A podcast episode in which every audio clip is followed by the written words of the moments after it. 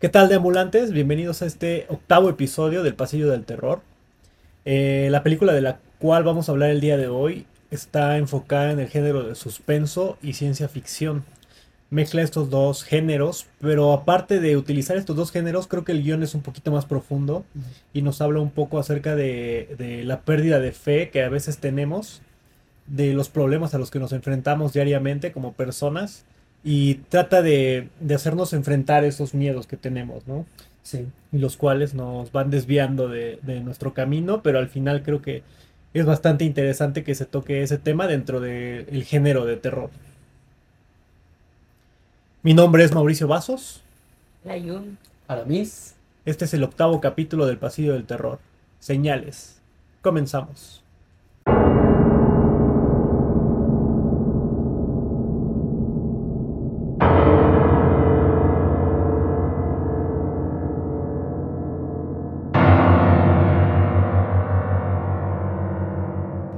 Bienvenidos nuevamente a este octavo episodio. ¿Cómo estás, Jonah? ¿Cómo te encuentras el día de hoy? Mal. Mal, mal, mal. Porque el episodio que ustedes van a ver, el anterior, el de Drácula, tuvo muchas cosas, muchos peros, en verdad. Yo creo que es el episodio maldito, el número 7. ¿Es el 7? El, número 7 es para nosotros el, el maldito, así que yo les digo eso. Esperemos que para este no tengamos esos problemas. Pero entonces, ¿estás enojado o cómo te sientes? Mal. Frustrada. ¿Y tú, Aramis? Este, ya un poquito fumigado, ya cansadito mentalmente, pero eh, es que fue todo una odisea el, pasi- el, el pasillo.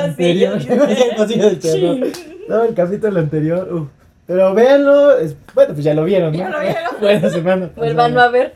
Vuelvan a ver y ya. Van a, a ver si escriban donde creen que es la transición en la que nosotros ya estábamos cansadísimos. Mal.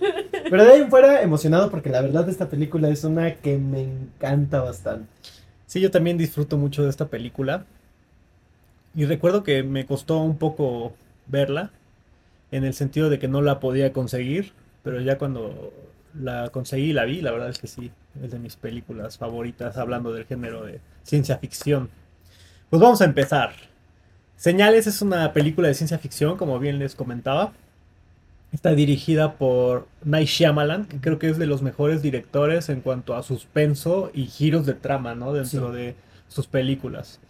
Eh, es estrenada en el 2002 y este, la historia prácticamente sigue a Graham Hess, que es interpretado por Mel Gibson, el cual es un sacerdote que durante el avance de la película nos va a ir mostrando por qué él ha perdido este, la fe en Dios, ¿no? Y ha dejado ya de, de trabajar como sacerdote en, en su iglesia, en su pueblo. Y eso es lo que les decía al inicio, ¿no? Creo que eso es lo interesante de la película, que no se basa eh, simplemente en presentarnos una historia de alienígenas que vienen a, al planeta Tierra a conquistarnos, sino que va un poquito más allá, ¿no? Nos da un análisis más profundo de los personajes, porque también interactúa con su hermano, que es interpretado por Joaquin Phoenix, y sus dos hijos, ¿no? Que creo que se llama Boo y el otro no recuerdo su nombre ahorita. Este, Es, creo. No recuerdo. no, pero ahorita no. pero prácticamente nos cuenta la historia de esta familia, de cómo empiezan a ser custodiados por seres que vienen de otro planeta y la forma en la que se van a poder ir enfrentando contra ellos, ¿no? Eh, creo que eh, cabe resaltar que Night Shyamalan viene de hacer una película antes que viene siendo El Sexto Sentido y creo que es su carta de presentación. A partir de esa película creo que uno ya sabe a lo que se va este, a tener al ver señales, ¿no? Más o menos. ¿Qué va a suceder? Va a haber muchos giros de trama, sí. Pero aparte, la forma en que maneja el suspenso dentro de esta película de ciencia ficción es lo que llama muchísimo la atención y lo que te va a hacer disfrutar en tu butaca, en el asiento de tu casa, donde sea que la estés viendo, te va a mantener al filo de- del asiento. Del asiento. Vamos a ver el tráiler para ver cómo la promocionaban. Recuerden que es un film del 2002. Dos.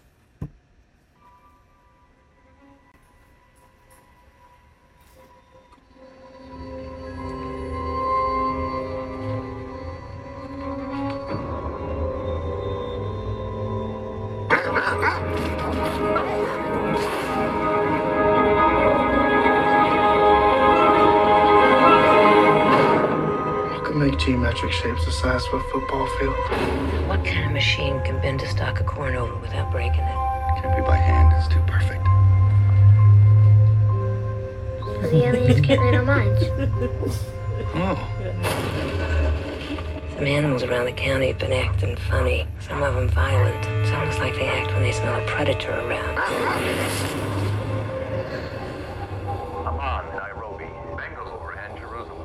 Same shows on every station. every station. It is the 18th reported crop site in that country in the last 72 hours. I'm a little scared. All this stuff on TV. Joe Gills was in here talking about the end of the world.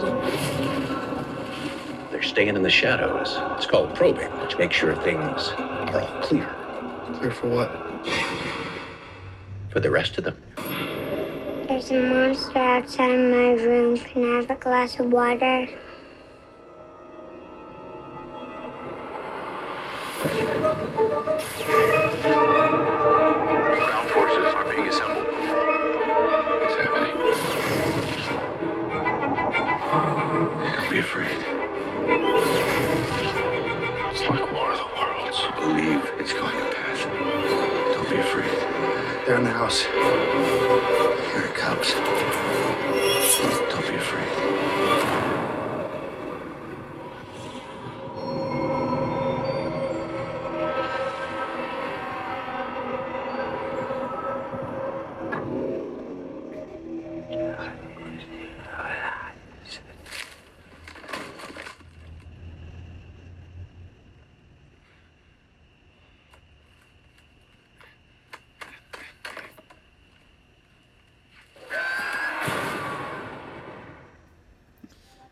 Este fue el tráiler de Señales. ¿Qué te pareció, Aramis?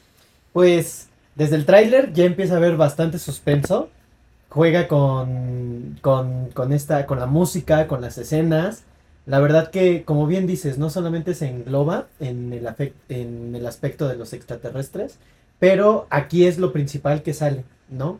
Eh, más que nada los círculos de, que lo- los pueden ver, los círculos en los maizales, que al parecer es lo más atractivo y más en esa época. Es importante saber como lo que ocurría en ese entonces, que venía después de todos estos eventos en los que se encontraron muchos de estos eh, círculos, estos símbolos en el maizal, ¿no? Y también me gusta cómo juega con, con la tipografía, como en la G de señales Mm. están los dos circulitos poniéndose, ¿no? Entonces, al final, eh, en lo personal, siento que, que atrapa, exagera un poco la tensión, o sea, no, no se va a ver en la película una tensión así tal cual como en el tráiler, pero pues el objetivo es atrapar, ¿no? Y invitar a las personas a que vean esta película. Entonces, en lo general, me gustó el tráiler, muy, muy llamativo, podría decir. ¿A ti, Juno? Eh, el tráiler es muy bueno. La verdad es muy bueno. Ahorita van a saber mis críticas. Pero el tráiler es bueno. La verdad es que sí te genera ese suspenso que, que creo que es indispensable en una película así, que tenga que ver con ovnis. Sí te deja como de, ¿será? ¿No será? ¿Qué va a pasar? ¿Qué veremos? O sea, sí te deja como con esa intriga. Y pues nada, solo eso. A mí el tráiler me, me gusta porque, como bien lo dicen ustedes, creo que te presenta muchas escenas. Creo que las escenas de tensión son las que meten dentro del tráiler. Y sí te cuentan un poco de qué va la película, ¿no? Te cuenta que es una familia que vive como en una granja alejada y de repente aparecen estas señales. Después vemos cómo, este, no es solamente en esa granja, ¿no? Sino que En varias. varias Ajá, partes del del mundo, se pueden ir viendo estas señales y este... Lo que sí me dio risa es lo de los gorritos, ¿no? Que Ah, utilizan sí. los niños, que creo que es muy emblemático. Aquí lo podemos ver en el tráiler. Ah, hubiéramos Eh, tenido nuestros gorritos. Sí, hubiera sido buena idea. De hecho, nos presentan a todos los actores que vamos a ver dentro de la película. Creo que Mel Gibson luce desde el tráiler, es el que te da como, como que esa sensación ¿no? de, de- de querer ver la película, sí te transmite muchísimo. Aparte de que es un muy buen actor, creo que en el tráiler es lo que reflejan. Y como mencionábamos en la película anterior de Drácula, ¿no? El que nos presenten el nombre del director, que aparezca la M, Night Shyamalan. Creo que ya de ahí va este, más o menos de qué va a tratar la película. Creo que sus películas de hecho son lentas, o sea, no es que empiecen luego, luego, este, con una trama Acción, ¿no? de acción exactamente, sino que van lentas porque te va preparando y te va envolviendo para lo que va a desencadenar. más o menos como a los 30 minutos de la película. Justo. Es que lo que él va haciendo es construyendo todo, todo el ambiente, tanto en, en escenografía, en, en filmografía y también en escritura. Porque al final vamos a ver pequeñas cositas que se presentan desde el principio que son de gran importancia para el final de la película. Para el final, ¿no? O sea, están ahí porque tienen un sentido de ser, no es como que sean escenas de relleno, ¿no? Uno lo siente así porque sí sientes un poquito tedioso, pero al final todo encuadra y tiene que ver con el clímax de la película. Exacto. Pero en lo general del tráiler creo que es muy bueno y muy atinado para llamar la atención para todas las personas que les gusta la ciencia ficción o que sienten atracción por estos temas este, de alienígenas, de ovnis y demás. Creo que es bastante interesante y cumple. Vámonos con nuestro primer bloque.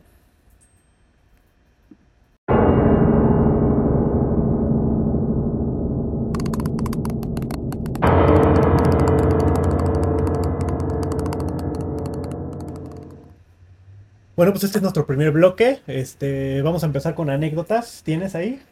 Claro, tenemos una de el doctor apuesto. No sé por qué te pusiste así, pero está bien. Dice, hola, me gusta mucho la manera en cómo comentan las películas que a, ta- que a tantos nos gustan.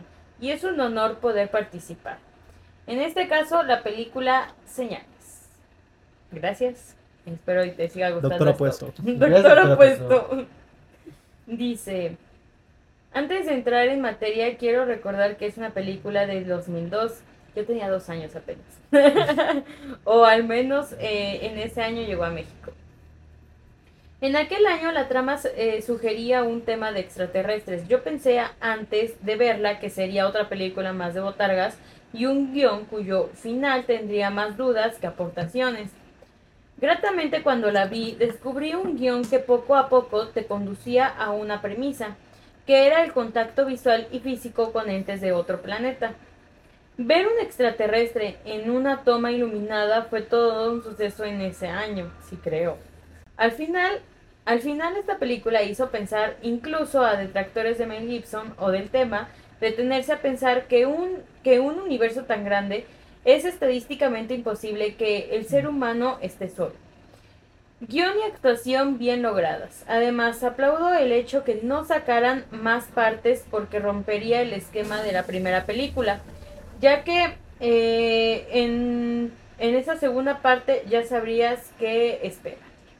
Un saludo y gracias por considerar. Creo que eso es bastante interesante, ¿no? Porque al final creo que la película solamente da para una parte y no para tener señales dos, por ejemplo, ¿no? Creo que cumple en ese aspecto. Y sí, ¿no? Yo creo que el, imagínense en el 2002 la primera película que más o menos se asemeja el, la apariencia de un ser de otro planeta, de esa manera en la que nos la presenta señales, creo que sí debió haber sido bastante emocionante para todas las personas que pudieron verla en el cine, ¿no? Pero aparte de ese tiempo sí se estaba dando mucho lo de los ovnis, ¿no? Que decían que se aparecían. Pues es lo que comentaba Aramis, o sea, empezaron a mostrarse todas estas figuras y era muy popular. Aparte porque había bastantes películas, pero creo que la que más atinado a, a la realidad estaba, creo que es esta película. Sí, y es que juega con como lo que este, comentaba doctor este, ¿qué? Apuesto. Apuesto. Doctor Apuesto. Este, pues justamente el, el guion está muy bien elaborado y juega algo muy padre, que era lo que comentabas también eh, en, en el capítulo pasado de Drácula, que toman un evento real y lo vuelven algo fantástico para darle como este efecto más de, pues sí, de realismo, de sentir como de, o sea, a la gente que estuvo ahí en el 2002 y le tocó ver este evento, sí tuvo que haber sido como de, chino, o sea, elevar más el hype y el, más, más el morbo por los extraterrestres, ¿no? La a través de esta ¿no? película. Sí, Sí, claro. exacto. ¿Qué otra anécdota tiene? Claro, tenemos igual otra de Fernando Ayona. Ya También ya fiel fan. seguidor. Fan. Gracias, Fernando Ayona. Te mereces una estrella. Un like de todos. Bueno, bueno, dice Fernando Ayona. Señales, ¿qué puedo decir de una película que te engancha desde el inicio? El terror psicológico que te genera en la primera escena. La- las pequeñas pistas que la película te va dando momento a momento. La forma en que te presentan que las cosas no están bien desde el inicio, que hay algo raro en la familia. La revelación de que es lo que eh, te está pasando es desde los ojos de una familia simple, donde no se trata de salvar al mundo, solo de proteger a quienes quieres. El miedo de la impotencia, de no saber cómo proteger a tu familia, que refleja el padre, es increíble. ¿Qué adulto no se siente, qué adulto no siente esa desesperación cuando no sabe qué debes hacer? Al final la revelación de que todo está conectado, de cómo todos tienen, tiene su razón de ser, cómo tiene todo sentido en medio del caos. Impresionante la película. Siempre la, la recomiendo a todos los que no la han visto. Claro, creo que bastante atinados sus, sus comentarios también, porque creo que no había pensado mucho en eso de la forma en que debe de sentir un adulto, Un ¿no? Que ya, tiene familia y se enfrenta a diferentes problemáticas y creo que ese también ese es punto bastante bueno y que Mel Gibson logra Atina. Transmitir. Es que sí se ve como muy, muy papá. O sea, sí se ve Sí. una persona que si dices, ah, sí es un papá. Pero aparte un papá que, que es muy sensato, porque al final sigue siendo un padre, ¿no? Porque el, este, ay, su hermano, que es este, Joaquín Phoenix, pues él es como un poquito más impulsivo, ¿no? Más de, no, sí, vamos a pelear y todo el rollo. Y él no, él es como de, A ver, vamos a hacer las cosas, pero como planeándolo, ¿no? Exacto. O sea, ahí también es un buen atino a, a la personalidad que tiene un cura. Bueno, así como nos lo presenta este Mel Gibson. Y la verdad es que se la compra la, la actuación. Bueno, yo se la compro. Sí, muy buenas actuaciones, hasta los niños, ¿no? Sí. ¿Tienes más anécdotas? No, nada más. ¿Cuál fue tu primera experiencia viendo señales? Uf. ¿Qué les digo? La verdad que a mí el género de extraterrestres ya lo tenía muy choteado en ese tiempo, como por el 2010-11, poquito más incluso del 12, porque eh, pues estaba todo como muy de moda, ¿no? Como que siento que los extraterrestres van por periodos y van, re- van este, otra vez agarrando moda, ¿no? Como ahorita, ¿no? Exacto. Y ahorita es, eh, en ese momento era como de, ah, una película de extraterrestres más, ¿no? La verdad que cuando la empecé a ver, eh, me empezó a gustar, me empezó a atrapar, pero al principio sí se me empezaba a hacer lenta, así como de, no sé qué estoy viendo, y la primera vez no la acabé de ver, solamente la vi hasta la mitad. Posteriormente ya pasa más tiempo y ya como a mis 19 años, la vuelvo a ver y digo, "Ah", o sea, me estaba perdiendo de una gran joya, me estaba perdiendo de una gran historia, porque en esa segunda vez que la vi, o sea, fue así como de, bueno, vamos a darle una segunda oportunidad. Y la verdad que agradezco haberle dado esa segunda oportunidad, porque a nivel de historia, a nivel de actuación, a nivel de cinematografía, o sea, es algo que a mí me encanta. Ahorita actualmente puedo decir que me encanta cómo está la cinematografía, es una hermosura Hermosura. total. Entonces, una está dentro de mi top, esta película de señales. Como bien decía Mau, no es terror, es suspenso, ciencia ficción, pero es muy bien llevado, muy bien manejado. ¿Y tú, Yuna? Tu experiencia con señales. Pues, am, digamos que al principio sí se me hizo lenta, se me hizo bastante lenta. No, no es de mi top. Entra de hasta el final. Está, o sea, de las que llevamos ahorita, está en el 10. No es como mi top, pero pues se tiene que respetar. En lo personal, sí, les digo, al principio sí se me hizo una película bastante lenta. Ya después, conforme fue avanzando, sí habían escenas que me daban miedo en el sentido de que te ponían como ese suspenso. O sea, se agradece esa parte. Sí es muy equilibrada en el sentido de, de, de las tomas, de, de cómo es que están distribuidas las cosas. Pero... nah, nah. Yo me esperaba otra cosa más... No sé. Pues yo, mi primera experiencia con señales, creo que fue en un, en un viaje, no me acuerdo si a Veracruz o Acapulco, creo que la pusieron en el camión. Y ahí fue como la iba medio viendo, ¿no? A ratitos. Y sí, se me quedó grabada una escena de la cual vamos a hablar más adelante. Y fue la que me llamó más la atención. Pero como niño creo que sí es un poquito larga y por eso te- como que te aburre, ¿no? Porque sí te van presentando mucho los personajes, diferentes cosas que ellos han vivido durante su vida. Para que al final tenga algo que ver con el clímax, ¿no? Ya cuando iba en el bachiller, uno de mis amigos, que le gusta muchísimo este, este género de, ciencia ficción, me dijo, no es que tienes que ver señales. Entonces él fue el que me la, me la prestó y ya la vi, como dice Aramis, ¿no? O sea, descubres una película muy bien hecha, muy bien manejado el suspenso y creo que al final cumple con su cometido, ¿no? Como también decía el doctor Apuesto, o sea, creo que es de las pocas películas que te hablan de extraterrestres de una forma lo más real que se pueda. Y también como bien lo dijo este Ayona, ¿no? Yo creo que lo que te va generando miedo y tensión es el sentirte, este, pues ahora sí que no sabes ni siquiera cómo enfrentarte a esos seres, ¿no? Porque a lo mejor, por ejemplo, en Drácula veíamos, ¿no? Que tenían manera de enfrentarte con armas, no sé. Pero creo que este terror va más allá porque, pues sí, o sea, es real. O sea, no, no tienes una forma de poder pensar cómo enfrentarte a, estas, a estos seres. Y eso creo que es lo que te va generando mayor tensión. Además de que las escenas, a mí me gusta mucho una de las escenas que les voy a decir más adelante, pero la forma en que va manejando la tensión y el suspenso, creo que lo hacen de una manera muy buena. Y creo que mi- esa fue mi primera experiencia. O sea, disfruté tanto la película que empecé a investigar mucho de este director. Y ya fue como descubrí que era también el director del Sexto Sentido o de la película del Protegido. Pero en, en términos generales creo que me llevé una muy buena experiencia viendo señales. Vamos a hablar un poquito acerca del director. El director es M. Night Shyamalan, así es como se le conoce. Eh, su primer película que él hace es El Sexto Sentido, que va un poquito, eh, aborda un poco el suspenso y en esa película creo que él pues demostró, ¿no? Lo que él tenía para entregar en el cine, en guion, en dirección. Y también se apoya muchísimo de grandes actores, ¿no? Que en esta película del Sexto Sentido se apoya, por ejemplo, de Bruce Willis. Su segunda película es El Protegido, del año 2000, que vuelve a, a tomar en su cast a Bruce Willis, pero también aparece este, Samuel Jackson. Ya en el 2002 dirige Señales, que es la película de la que estamos hablando ahorita, y como lo digo, ¿no? O sea, su, elenco siempre es pues de grandes personalidades, en este caso es Joaquin Phoenix y Mel Gibson. En el 2008 él dirige El Incidente, que creo que esa película no la he visto. Sí habría que echarle un ojo a esta película El Incidente porque la verdad no, no la conozco.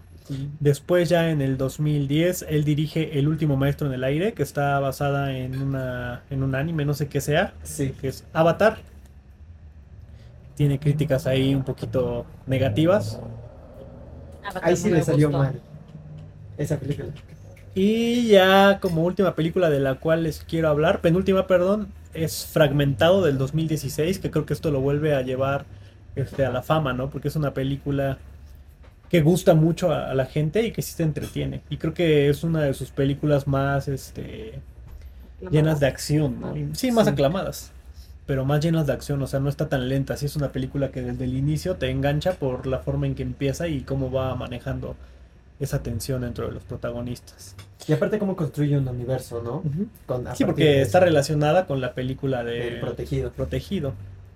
Y la última película que él, bueno, la penúltima película que él dirige se llama Old, en la que podemos ver a Gael García, por ejemplo, como actor. Una película bastante inquietante que también tiene una crítica social hacia el, miedo a envejecer. La última no recuerdo su nombre, creo que se llama Knock Knock, algo así. Que aparece un luchador, sale Batista. No, no, no. Salió hace un año, no recuerdo exactamente el nombre, salió hace un año. No he tenido la oportunidad de verla, pero la verdad sí, sí se veía bastante interesante porque era de un, era una pareja de, de personas este, gays que se ve que adoptan a una niña y se van así como a pasar sus vacaciones a una cabaña y de repente los empiezan a acosar un grupo de, pues no sé, como fanáticos religiosos, no sé qué sean, y empiezan ahí como a atormentarlos. Se veía bastante interesante, no sé cuál sea tal cual la trama, pero sí habría que también echarle un ojo. La cuestión con este director es que a pesar de que ha tenido películas bastante buenas, como lo decíamos hace unos momentos, ¿no? Que está El Sexto Sentido, Señales, Este, el protegido. El Protegido, Old. También ha tenido películas que son pues negativas, ¿no? Y que mucha gente eh, empieza a dejar de creer en él y como de cierta manera juzgarlo mucho, como viene siendo una película también que creo que se llama La Cabaña, que tuvo críticas súper negativas, pero cuando yo la vi, la verdad sí me entretuvo. Eso sí, el final fue como un poquito... Creo que, que creo que trata de darle esos giros de tuerca que al final no son tan convincentes. Es la de los Skinwalkers, ¿verdad? No, ¿No? no, se supone que es de una chava que creo que está quedando como ciega, algo así, en una comunidad así como muy alejada de, de todo el mundo. Pero al final creo que la trama es así como que no los dejaban salir del pueblo, entonces les mentían a todos los que vivían ahí de que alrededor vivía una bestia, algo así. Ajá. Ah, no. Todos estaba confundiendo con otra de la comedia. Pero creo que ese es el problema de este director que trata mucho de hacer girar, este, bueno, de cambiar la trama de, de su misma historia que termina cayendo como en lo absurdo. Que creo que también tiene que ver un poquito, por ejemplo, con la película que sigue después de Fragmentado, que es la de Glass. La de Glass. Digo, a mí me gustó, pero sí tuvo mucha crítica negativa en ese aspecto, ¿no? De que como que no supo ya mucho cómo hilar este, sus dos películas con esta tercera parte, esta tercera entrega, y, y sí tiene ese tipo de críticas, pero yo creo que este director ha dejado una marca bastante distintiva dentro del cine y justamente por eso, ¿no? Por la forma en que nos cambia la jugada. Cuando tú dices, ah, pues trata de esto la película, te, te la cambia por completo y, y te la cambia de una manera que te vuela la cabeza, ¿no? Que creo que fue lo que hizo muchísimo en el sexto sentido con ese final que tiene esa película. O sea, lo mismo sucede creo que con señales, ¿no? La forma en que te lo va planteando, digo, dentro del tráiler ya sabes que va a tratar de ciencia ficción. Pero como yo les decía, o sea, al final está buscando otro enfoque. O sea, sí trata de ciencia ficción, pero tiene otra temática dentro de su historia. No nada más es meter este, extraterrestres porque sí. O sea, hay un, hay un contexto dentro del cual él te va desenvolviendo y te va atrapando. Eh, eso es yo creo que lo que él está dejando como legado. Y es bastante interesante y creo que deberían, todas las personas que les gusta el cine y en especial el género de terror, creo que sí le deberían de dar una oportunidad porque los va a sorprender bastante y créanme que, por ejemplo, alguna de sus películas va, va a estar dentro de su top 10 a la, la fuerza. ¿Por qué? Porque justamente él logra mantenerte en suspenso, que creo que es mucho lo que hacía Alfred Hitchcock. Tratar el suspenso, tratar de llevarlo a su máxima capacidad ya de, de sentirte este, tú también dentro de la película, parte de. Y eso es lo que hay que este, hablar mucho de este director. Ahora vámonos con el elenco, Yunan. Claro. En la parte del elenco tenemos, como ya habíamos mencionado, a Mel Gibson. Eh, él, él- bueno, a quien hace la película se llama Graham, Graham Hess. Es un exar, exar- eh, ex sacerdote eh, ep- episco, ep- Episcopal. episcopal. Eh, también es padre de Morgan y de Bu, Bu Hess, que son sus hijitos, que eh, me dan mucha ternura. Al igual es hermano de Merrill. Su esposa obviamente en la, en la película muere. Es una de, bueno, su esposa muere, es viudo al final. Y este, pues él es un hombre de fe. Se puede decir que, que sí, ¿no? Al final viene siendo un hombre de fe que cree hasta cierto punto en, en Dios. De ahí tenemos a Joaquín Phoenix, que eh, es hecho por Mary Hertz. Él es un el hermano de Graham, es un ex beisbolista. Él es muy como muy de muy aventado. Él es de vamos a hacer esto, ah sí vamos sí ahí lo hacemos. Él ahí no le importa, o sea, como las consecuencias que pueda tener. Eh, pero sí, él es muy, muy aventado. De ahí tenemos a Rolly Hulkin, que es Morgan Hess, el hijo de, de Graham, el hermano menor de Boo. Mayor. Eh, mayor, mayor, perdón, sí, mayor. De hecho, si ustedes se dan cuenta en toda la película, él es como el más sensato, siento yo, el, como el, a pesar de que es un niño, sabe mucho. Él se, él se interesa mucho por lo que es la, los temas este, de ovnis. La verdad es que es un niño que, no sé, se me hizo muy inteligente. Es un niño muy, muy inteligente. Es que yo creo que él es el, el único que tiene fe, ¿no? Sí, Porque que todo, o sea, es como te lo presentan, o sea, Mel Gibson pierde la fe, el otro hermano también, y entonces el niño yo creo que es como el único elemento que tiene ahí la película que te hace tratar de, de hacerte creer también a ti. Y, a la, y la niña, ¿no? Que pues al final es su niña, la hermana pequeña, y todo le cree también al hermano. Y de ahí tenemos a Cherry Jones, ah, no, a Abil, Abigail Breslin como Hess, que es la hermana menor de, de, este, Morgan. de Morgan. Esa niña me da mucha ternura. La verdad es que la niña se robó mi corazón en toda la película. También alguien que es importante es Patricia eh, Kallenberg, que es la oficial, la de policía. Mm, Ella pues obviamente está en el... Ah, no, perdón. Es, es la esposa, una disculpa. Eh, Patricia, Patricia Kellenberg es la esposa de, de Graham. Es Colin Hess. Ella fallece en una visita que ella iba a hacer. eh, fallece en la, en la carretera. También tenemos al, ahí así, eh, Ted Sut- Sutton, que es el sargento en primera clase. Obviamente ella es la que está como en, en esa parte de, de el accidente, también es la que va a ver lo que está pasando en los maizales y está muy al pendiente. También eh, tenemos a, a- es- este personaje se me hizo muy interesante, que es eh, Night Sh- Shyamalan, que al final viene siendo el director, que es Ray Reidy.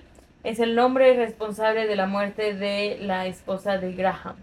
Y él aparece en varias ocasiones. Eso se me hace como muy, muy interesante de, su parte, de que a pesar de que es el director, él esté participando en, eh, en la película. Ya. De hecho, este, el director, este, Shyamalan, siempre aparece en sus películas. Es algo...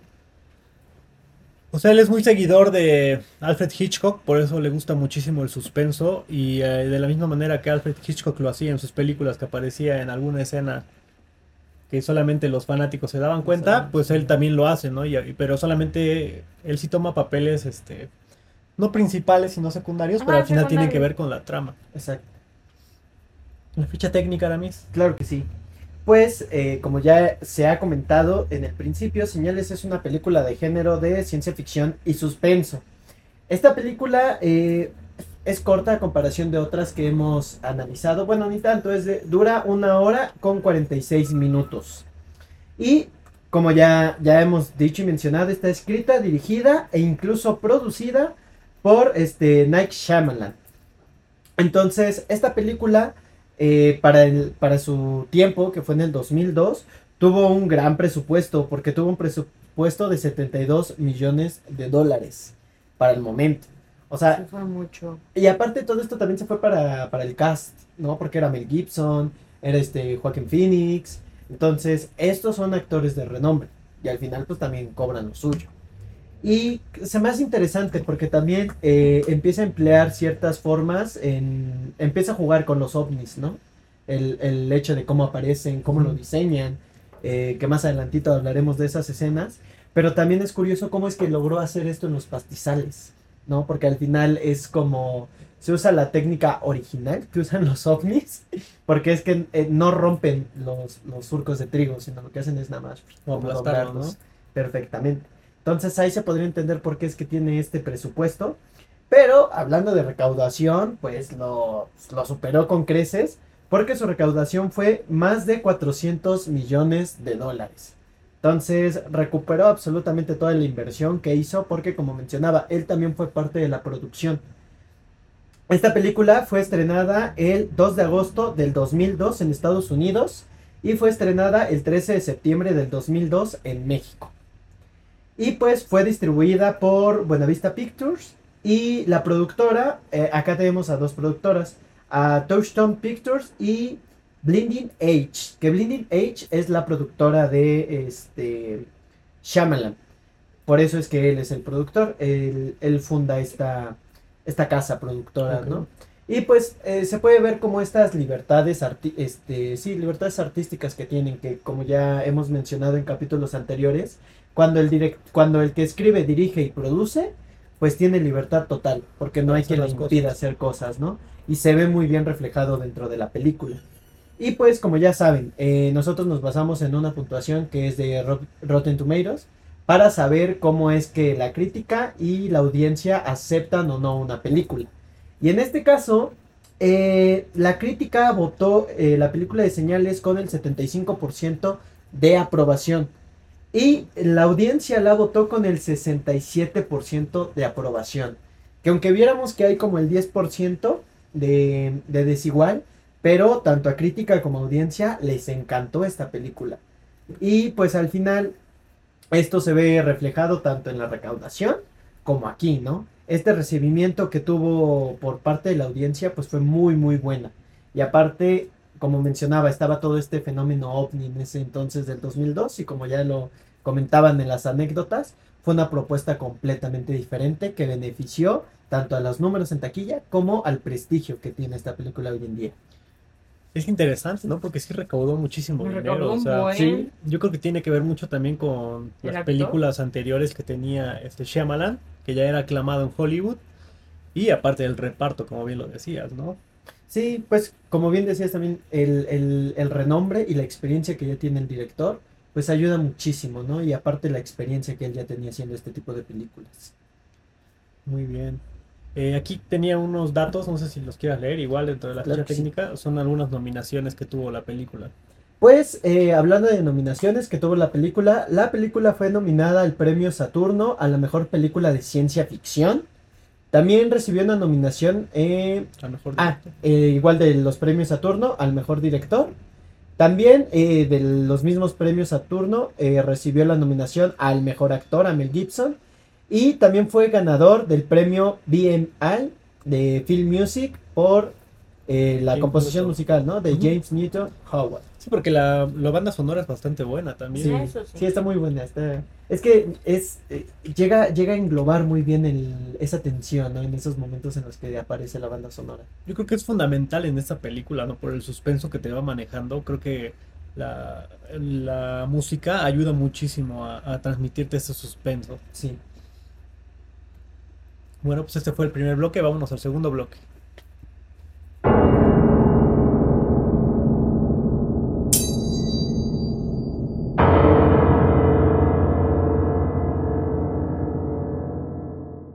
Pues este es nuestro segundo bloque, vamos con el resumen de la película. Claro que sí. Pues esta, eh, la película de señales, es una película de ciencia ficción y suspenso dirigida por Nick Shyamalan y la historia gira en torno a Graham Hest, que es un ex sacerdote y viudo que vive en una granja con sus dos hijos, Morgan y Boo. Su tranquila vida rural se, ha in- se- se ve interrumpida cuando un misterioso fenómeno empieza a ocurrir en todo el mundo, la aparición de enormes círculos en los cultivos, aparentemente de origen desconocido. Sí, porque esta es la manera en la que empieza, ¿no? De hecho, inicia con, con el ojo de Mel Gibson, que lo, que lo abre porque oye gritar a su hija Ah, y, sí. Y ya nos presentan a él y a su hermano, ¿no? Que salen corriendo buscando a los dos niños y los encuentran dentro de los maizales y ya es la escena que vemos, ¿no? En helicóptero, la figura que ven ahí en la pantalla. Así es como inicia la película y creo que es bastante este, llamativo porque desde el inicio ya te plantean, ¿no? De qué va la película. Sí, y aparte es como, como juegan con, con, con este medio suspenso, ¿no? Porque empieza con los gritos de la hija, ¿no? Y al final empiezan como a correr. Yo al principio pensaba que era como de, ah, caray, no tiene hijos, estará imaginándolos o algo, pero de repente ya salen hacia el maizal. Que eso también es curioso, cómo entran. A mí me causó un poquito de... No, se me fue el nombre, talastofobia, que son como este miedo a las cosas grandes, porque en la película sí se ven muy, muy Ah, grandes sí. los maizales. Entonces, como que ahí ya empezaba a ver esos tintes de terror psicológico, ¿no? En mi caso. claro. Este, a ver si... Ah, pues sí. Bueno, a medida que los eh, sucesos extraños aumentan, Graham y su familia comienzan a experimentar fenómenos inexplicables en su propia casa. Pronto se dan cuenta de que los círculos en los cultivos son mensajes codificados dejados por una raza alienígena que ha llegado a la Tierra. A medida que los encuentros con los ex- extraterrestres se vuelven más cercanos y amenazantes, Graham se enfrenta a sus, a sus propias dudas y miedos mientras lucha por proteger a sus hijos y descifrar el propósito de estas señales. Aquí entra algo que quiero tocar porque cuando Juno nos estaba comentando del reparto y nos hablaba un poquito acerca de la personalidad de Mel Gibson y Joaquin Phoenix, nos decía que Mel Gibson es un poquito más este, sensato, ¿no? Y Joaquin Phoenix es una persona más como aventada, no mide las consecuencias. Y aquí la forma en la que nos presentan este acto es cuando uno de los perros intenta morder al- a la niña y el niño, Ah, sí. y el niño termina este, asesinándolo, por así decirlo, por defender a su hermanita. Y vemos a este, este Joaquin Phoenix, ¿no? Que sale muy tranquilo con su carne asada, no sé qué iba a preparar. Y pues Mel Gibson bastante molesto, ¿no? Porque pues obviamente le dejó a sus hijos a cargo y pues al final Sí, lo pues, que ni siquiera les pasó. prestó esta atención. Y ahí nos presentan un poquito esta forma de ver a los dos personajes, ¿no? Que son de cierta manera diferentes, pero que al final terminan siendo ambivalentes para la historia y para el clímax. También vemos un poquito acerca de eh, lo que va a representar el agua dentro de la película, porque siempre nos la tocan mucho, que es un tema elemental. El agua, la función que tiene, lo importante que es para nosotros como seres humanos, este elemento es vital. También nos empiezan a presentar un poquito acerca de esto. Y también nos presentan muchas escenas llenas de suspenso dentro de la misma granja, ¿no? Que, que creo que la- para mí una de las mejores escenas es justamente esa donde Mel Gibson de reojo ve que hay alguien arriba del techo Ajá. y Ah, empiezan a buscarlo. Esa creo que es una de las escenas más este, ¿Icónicas? pues, icónicas de la película y llena de suspenso porque lo van manejando de una forma muy este o sea, el suspenso va haciéndose Va así como una liga, como una liga, como una liga, ya hasta que llega al final, ¿no? Pues creo que es bastante atinado. Porque justo antes de la escena de ver hacia, el, hacia, hacia afuera, ver que está esta persona como parada, pues primero su hija le va y le dice, oye, es que hay un monstruo, este, no me acuerdo si abajo de Ay, su sí. cama o en su closet, ¿no? Entonces desde ahí ya empieza el suspenso y de repente como que lo... re- Me gusta mucho cómo utiliza eso, el silencio, la calma y después, ¡pum! Pam. La música. la música, el golpe. ¿Alguna escena que recuerdes de Esta parte. No sé si ahí entra la de donde el niño, bueno, ven que empieza como a, a- él compra creo que el libro de ovnis y se empieza a, a leer el libro. Y se da cuenta que hay, bueno, no sé, creo que sí, eh, están en el carro porque empiezan como a, a ese, el niño tenía el walkie-talkie. Y entonces empieza a ver como la señal, literal la señal que hay en el cielo. Dice, no, espérense, espérense, y ya todos empiezan a subir y empieza a decir que las ondas y no sé qué empieza y, y todos como de, ¿qué onda, no? Con el niño. El niño, sí, es que allá hay vida, alguien está allá arriba y se están comunicando entre ellos. Esa, esa parte también está como... muy bien manejada, Muy ¿no? bien, porque, sí. porque aparte se ve la investigación del director, ¿no? En tratarnos de explicar lo que tiene que ver con las ondas y todo esto. Pero al final no, al final sí eran alienígenas dentro de la película. Y aparte ahí cómo van construyendo esa, porque esta parte del, del radio de bebé, que era de, de Boo, eh, lo van construyendo de una forma en que no es como de, ah, me encontré esto y pum, sino que dentro de la historia tiene un porqué y cómo surge, ajá. ¿no? Porque al final nos saltamos un poquito lo de la policía, pero la policía es la que juega un papel importante también, También. dentro de la historia. Y eso es algo muy a destacar. Todos los personajes que están tienen un qué y un para qué. No están ahí porque sí. Nada más porque sí. Incluso hay, hay pequeños, ligeros alivios cómicos, pero que están muy bien manejados, como lo vimos en el tráiler, este alivio, el- los chicos con el. Con el gorrito. con el ¿no? gorrito, que dentro de la película tiene lógica, que es así como de, ok, se lo compras, pero como espectador es como de... Pues es curioso. te sientes como Mel Gibson, ¿no? Cuando ve a los niños ahí. Sí, ¿Sabes? Sí. Como, ¿qué, qué- imagínate que ves a tus hijos con esos gorritos, es como de, ¿qué, qué está pasando? dice- señales. es porque no te lean la mente. Es una escena, Sí. como dices, cómica, pero al final tiene sentido dentro de la película. No está nada más hecho el chiste por, Por, Por porque por sí. hacerlo, ¿no? Para hacer reír, no. O sea, tiene una justificación. Bueno, continuando con esta parte del resumen, la película explora temas como la fe, el destino y la conexión humana en un contexto de invasión extraterrestre. A medida que la tensión aumenta, Graham debe confrontar su pasado y encontrar la fuerza para guiar a su familia en medio de la incertidumbre y el peligro. Señales combina el suspenso psicológico con elementos de ciencia ficción, creando una historia inquietante y emocionante que mantiene a los espectadores en, en vilo hasta su sorprendente clímax. Yo creo que en esta parte ya de, de que empiezan a aparecer los alienígenas, yo creo que eso ya es lo más atractivo de toda la película, ¿no? Eh, antes de pasar a eso, mejor les voy a preguntar su escena favorita de la película. ¿Cuál es tu escena favorita? Aquí spoiler. Es, Eh, mi escena favorita es cuando el papá, eh, bueno, está, ¿cómo se llama este señor? El que es el productor, el director. Shyamalan. Shyamalan. Ese, y le dice que adentro de su casa tiene al, al Atrapó a uno, ¿no? atrapó un ovni. Le dice, ¿cómo? Dice, sí, atrapé a uno. Y ya este Graham se mete a la casa del señor. Entonces se mete y pues ve que la casa está hecha un relajo. O sea, literal fue un... un- Como si hubiera una, una batalla. Ajá, ahí, como ¿no? si hubiera, ajá, como si hubiera eh, una batalla. Entonces entra y le y bien que le dice, o sea, empieza a escuchar el ruido, ¿no? Como si de alguien estuviera caminando dentro de un cuarto. Y él agarra y pues empieza como a asomar y no ve nada, ¿no? En la parte de abajo ven que las las Puertas. tienen como un pedazo así para de bueno, entre la puerta y el piso. Entonces no ve nada, va por un cuchillo y le hace así como espejito. Empieza a ver y en eso pues tampoco creo que no ve nada, ¿no? Y en eso ya sale como la mano del ovni y agarra eh, el señor Graham y mangos, le mocha el dedo. Y empieza creo que un sonido bien feo del ovni y dices, ¡ay! Me, me- eso sí me, me, Bueno, fue una de mis escenas favoritas, pero también me dio cosa. Es que creo que es la primera vez que vemos al alien, ¿no? Porque, Ajá. o sea, nos lo venían planteando, planteando, pero no se había visto. Y ahí es cuando ya él por fin cree, ¿no? O sea, Ujú. vuelve a tener esta fe en que sí hay este, vida en otros lugares.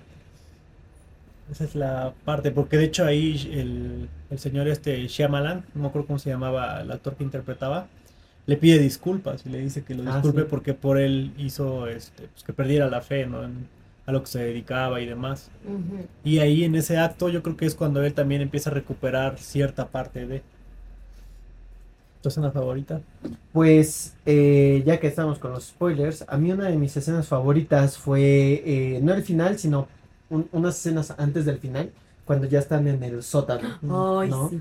Porque, como bien decía, eh, todo, todo- toda la escritura que Shyamalan nos presenta, pues va explotando hasta el final, ¿no? Y una de las partes importantes es que eh, el hijo, Morgan, tenía un libro sobre extraterrestres, ¿no? Entonces él tenía como toda la...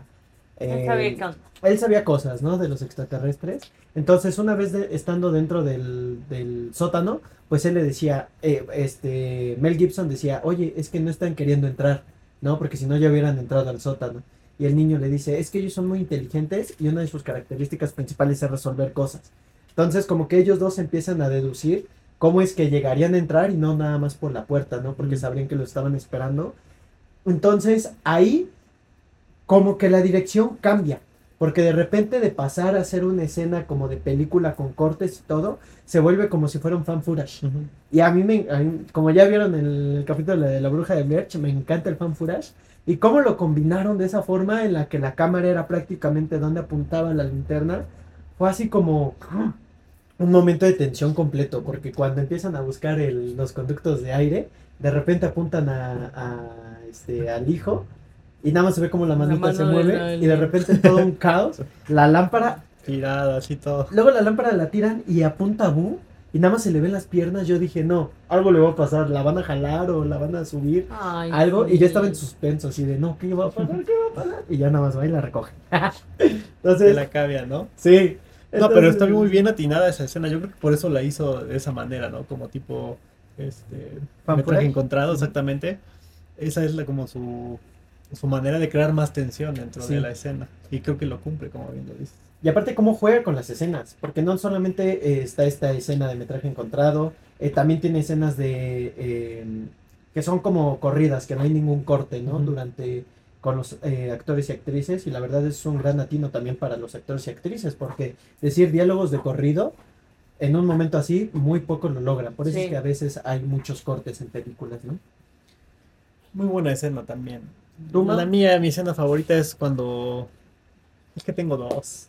Ay. La primera es la que les comentaba, ¿no? Cuando se ve este ser en el techo y, bueno. y va a ver a su hermano y le dice, oye, es que se metió no sé qué tal persona, vamos a, a espantarlos.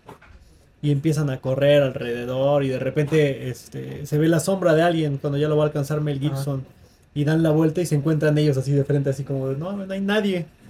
¿Qué pedo? Y empiezan a buscar y de repente nada más oye así como un brinco, Ajá. Ah, sí. así como del techo, así brincan y es así como, de. Y voltean y el columpio se está moviendo así, los maizales. También. Creo que esa escena a mí me gusta mucho y creo que es la primera vez así como que nos genera esa tensión. Y mi segunda escena favorita, y es la que les comentaba de cuando iba este, en el camión este, viajando, es la escena en la que vemos por primera vez al alien, Ujú. que nos comentan este, que se apareció en una fiesta en Ah, Brasil. sí. Ujú. Y están todos los niños así en la ventana y, y hasta te hacen sentir parte de la escena, ¿no? Porque Sí. de repente, es- bueno, es como los videos reales de que están grabando y, y no te dejan ver y tú así como de quítense, dejen ver. Estaba- creo que era Joaquín Phoenix el que lo estaba viendo. está ¿no? diciendo, Que dice, "Quítense, "Quítense, niños". niños". Sí, sí, yo, yo fui él en ese momento. Sí, todos, yo creo que nos relacionamos mucho con eso. Y esa escena yo creo que es la más emblemática de toda la película porque es la primera vez que vemos Que ¿no? al alien completamente ya eh, a la luz del día y todo. Y como mencionaba el doctor este apuesto, la primera vez que vemos ese alienígena de, ¿qué será? Como dos ¿Cómo metros y medio. Sí, yo creo que Se sí. ve bastante alto, verde. Sí, sí, sí, o sea, sí parece algo real. No se ve como una botarga, como lo decía el doctor Apuesto. Que eh, sí te lo crees que sea un ovni. O sea, esa- esas, esas dos escenas son mis favoritas y creo que cumplen muchísimo con esto. Pues vámonos a nuestro último bloque. Las curiosidades.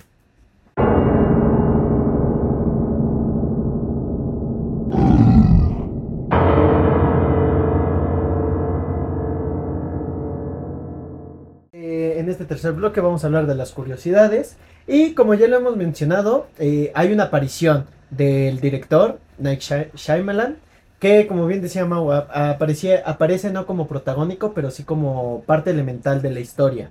Y pues eh, este, este pequeño cameo eh, es interpretado por, bueno, dentro de la historia interpreta a Ray Reddy, que es el hombre que aparece en las noticias de televisión durante una escena.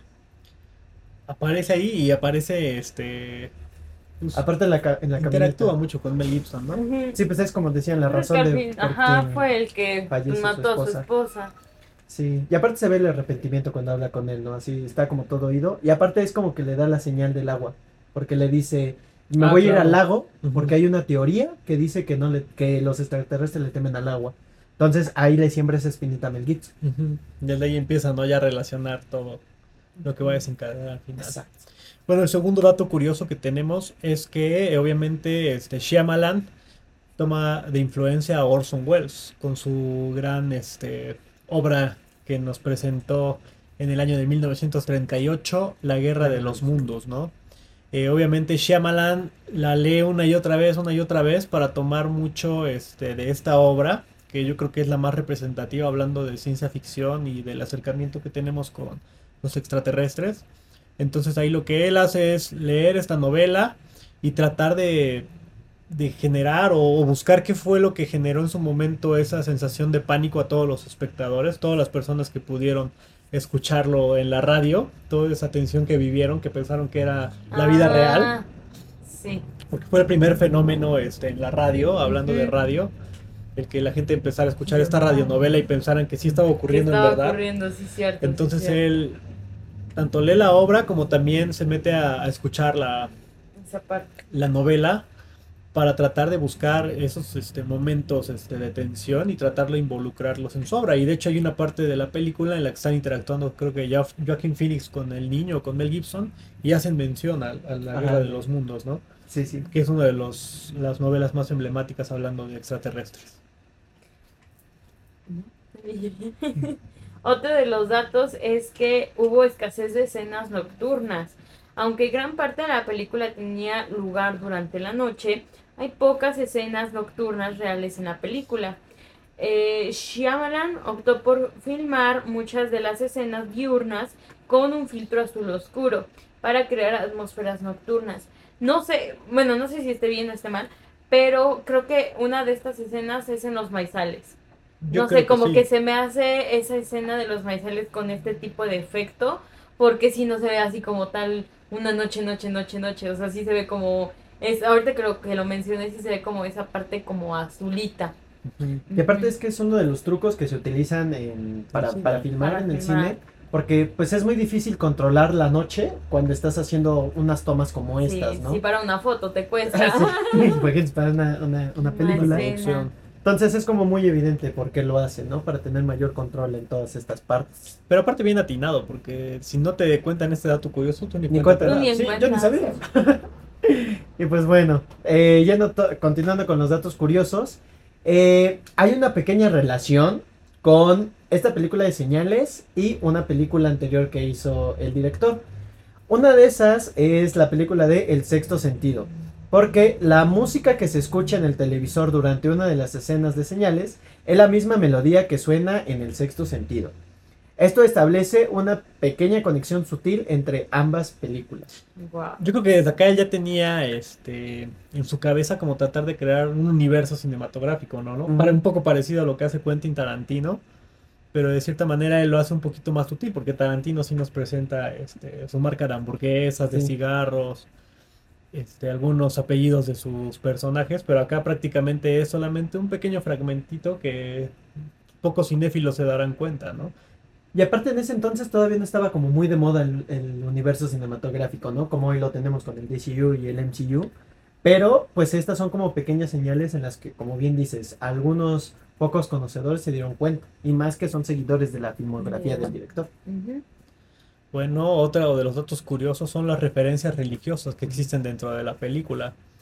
Y aquí nos dicen que, como en varias de las películas de Shyamalan, por ejemplo, otra vez tocando el sexto sentido, que vemos mucho la influencia que tiene la religión, ¿no? Para que el niño, por ejemplo, en esa película no pierda esa fe que tiene entre, pues, el bien y el mal, ¿no? Para que él pueda aprender a distinguir esto, pues acá también lo, lo utiliza mucho Shyamalan abordando los temas religiosos, que es lo que decíamos, ¿no? Que explora un poco la pérdida de fe que surge en el papá al perder a, su esposa de una manera, pues en un accidente de tráfico, un accidente que hasta no es ni una enfermedad ni nada, sino que es algo que él siente como si de cierta manera Dios no existiera porque él se dedica a hacer cosas buenas, él se dedica a dar este, misas, a apoyar a su comunidad Un buen samaritano. y que le quiten a su esposa de esa manera, para él es, Sí. eh, bueno, ese acontecimiento hace que él pierda la fe.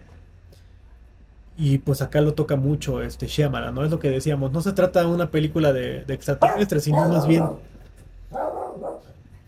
sino más bien de tratar de, de recuperar esa fe, ¿no? Que a veces como ser humano llegamos a perderla. Y aquí esto es lo que aborda Shyamalan dentro de la película, ¿no? El cómo este acontecimiento va a ayudar a que este hombre vuelva a, a recuperar la fe y a tomar el camino en el que él ya estaba como enfocado. Claro. Otro de los datos es que lo eh, Shyamalan utilizó sonidos inquietantes y susurros distorsionados para crear una sensación de tensión y misterio en la película. Estos efectos de sonidos contribuyeron a la atmósfera inquieta- inquietante que se siente a lo largo de la historia. Y sí, lo vemos, ¿no? O sea, sí se siente como esa, literal, esa tensión y qué padre que los, o sea, que los haya creado desde cero, ¿no? O sea, creo que eso, eso es lo que más le da ese toque de especial a, a estas películas. Y eh, de hecho hasta dentro del tráiler se alcanza a escuchar, ¿no? Así como Sí. un sonidito medio extraño. Y pues para La terminar última. con esta parte de las curiosidades, eh, como ya sabían, el presupuesto fue algo elevado y para empezar a ahorrar presupuesto, lo que el director optó fue mantener, bueno, eh, hacer que el film se dirigiera solamente en una sola ubicación, que en este caso fue la granja de la familia, en la cual son los protagonistas. Y esto ayudó a crear una sensación de claustrofobia y acentuar la tensión. Si se dan cuenta en el film solamente está esa locación, la granja y la ciudad me parece, en donde ya salen como medio a despejarse. Sí, pero la ciudad es muy poquito. ¿no? Son poquitos Sí. lugares. Y aparte qué buena forma de manejar una sola locación, porque al final, o sea, no se ve tan repetitiva como lo que decíamos en el de la bruja de Blair, que causaba cansar un poco el bosque o la, sol- la, la casa. En esta juegan muy bien con, con ella y sí parece que son lugares diferentes, aunque estamos hablando de un mismo lugar. Y esto es mucho lo que hace el terror, ¿no? Tratar de buscar una sola este, locación, que es lo que le decía que, que metió mucho este, este John Carpenter en la película de Halloween. Forma parte de los nuevos lineamientos de- del, del cine de terror moderno, ¿no? Como les decía, lo, lo fomenta mucho John Carpenter y acá Shyamalan lo hace de una manera, obviamente es para ahorrar presupuesto, porque imagínense estar invirtiendo en diferentes locaciones. Que como bien dices, o sea, está que la farmacia, que el restaurante donde van a comer, pero son cuestión de segundos. En cambio, aquí en la película, pues casi todo se desarrolla dentro En de la, la granja, casa. Los maizales, ¿no? Yo creo que fue muy atinado y de cierta manera sigue estas reglas del terror y ayuda muchísimo a generar la tensión, que es como lo Claro. mencionas antes, ¿no? El sentirte invadido en tu propia casa, creo que eso es lo que te genera Mm. ese malestar como espectador también. Pues esas fueron las curiosidades. Ya como conclusión, Aramis, ¿qué dirías de señales? Uf, una película única, una película muy diferente en el género de, los- de los extraterrestres. Y la 100% la recomiendo, está dentro de mi top. Yo les diría a las personas que la van a ver por primera vez que sean pacientes. O sea, las escenas del principio llegan a tardar un poco, sí, pero al final tiene una razón de ser, al final todo tiene un porqué y esa forma en la que el guion te va llevando de la mano, Claro. de que nada está puesto por casualidad, y justamente lo mencionan en la película, nada es casualidad, ¿no? Y menos en este, en este guion tan, tan elaborado. Y al final, qué buenas escenas tenemos. O sea, si puedes, si paran las escenas en, en partes específicas, tienen hasta fondos de pantalla especiales para la, para su celular o para la computadora. Porque realmente están hermosísimas las escenas que quedan. Sí, cinematográficamente es muy Está bueno. muy Sí, bueno. está hermoso. ¿Tú, Yunem, cuál es su conclusión de señales? Pues sí, es una buena película, pero en lo personal no fue de mi top en el sentido de que yo pensé, o sea, me tenía como mucho en la intriga y como que iba lento, lento, lento. Entonces, no sé, yo me esperaba otra cosa, como literal sí ver una botarga así de un ovni. Pero, o sea, sí se agradece el efecto que le dieron a, a los aliens y todo. Pero no sé, no, no me atrapó al 100. Por eso les digo, o sea, no está como tanto, tanto en mi top. O sea, no digo que sea una mala película, no, al contrario, creo que si ustedes se dan cuenta, sí he dicho que es una buena película en el sentido de que está bien en la composición, en toda esa parte. Pero así, así que me haya atrapado al 100, no. Y aparte se me hizo como, eh, no sé, muy fumada esa, la, bueno, una de las últimas partes donde está el ovni, le cae el agua y todo así, muy dramática esa escena. Dije, no, me esperaba como algo, no sé, como más de acción, más de que alguien peleara así con el ovni, no sé, pero es una buena película. En lo personal, no la, bueno, no, en lo mío, en mío, mío, sin mi opinión, no la recomiendo al 100 al 100, pero véanla, es buena. Pues yo creo que este es el efecto Shyamalan, que es lo que les decía, ¿no? O sea, por una parte tenemos, por ejemplo, la opinión de Aramis, que dice que es una gran película y él la ha disfrutado tanto. Y por otra parte tenemos a Yunem, ¿no? Que a pesar de que reconoce que cinematográficamente es buena película, pues al final no la termina convenciendo. Y ese es el efecto de, de este director, ¿no? Y es por ello que tanto en Rotten Tomatoes también podemos ver justamente ese efecto, ¿no? Que no la vemos eh, pues a la par, A ¿no? la par. Ni lo crítico ni lo que Ni piensan audiencia. los fans. Entonces yo como conclusión sí les diría que le den una oportunidad porque yo creo que hablando de ciencia sí. ficción es como una película que en su momento pues fue un boom, eh, como bien lo menciona Aramis, por los temas en los que se tocaban en esos años, eh, las actuaciones que creo que son muy buenas, eh, la trama, en cómo te van volviendo el guion dentro de esta historia y la forma en la que te hace sentir parte de la familia, creo que es muy buena. Sí tiene esos momentos que también, como bien lo menciona Yunem, a lo mejor no te enganchan del todo, pero porque al final tienen que ver mucho con la escena final del clímax. Sí.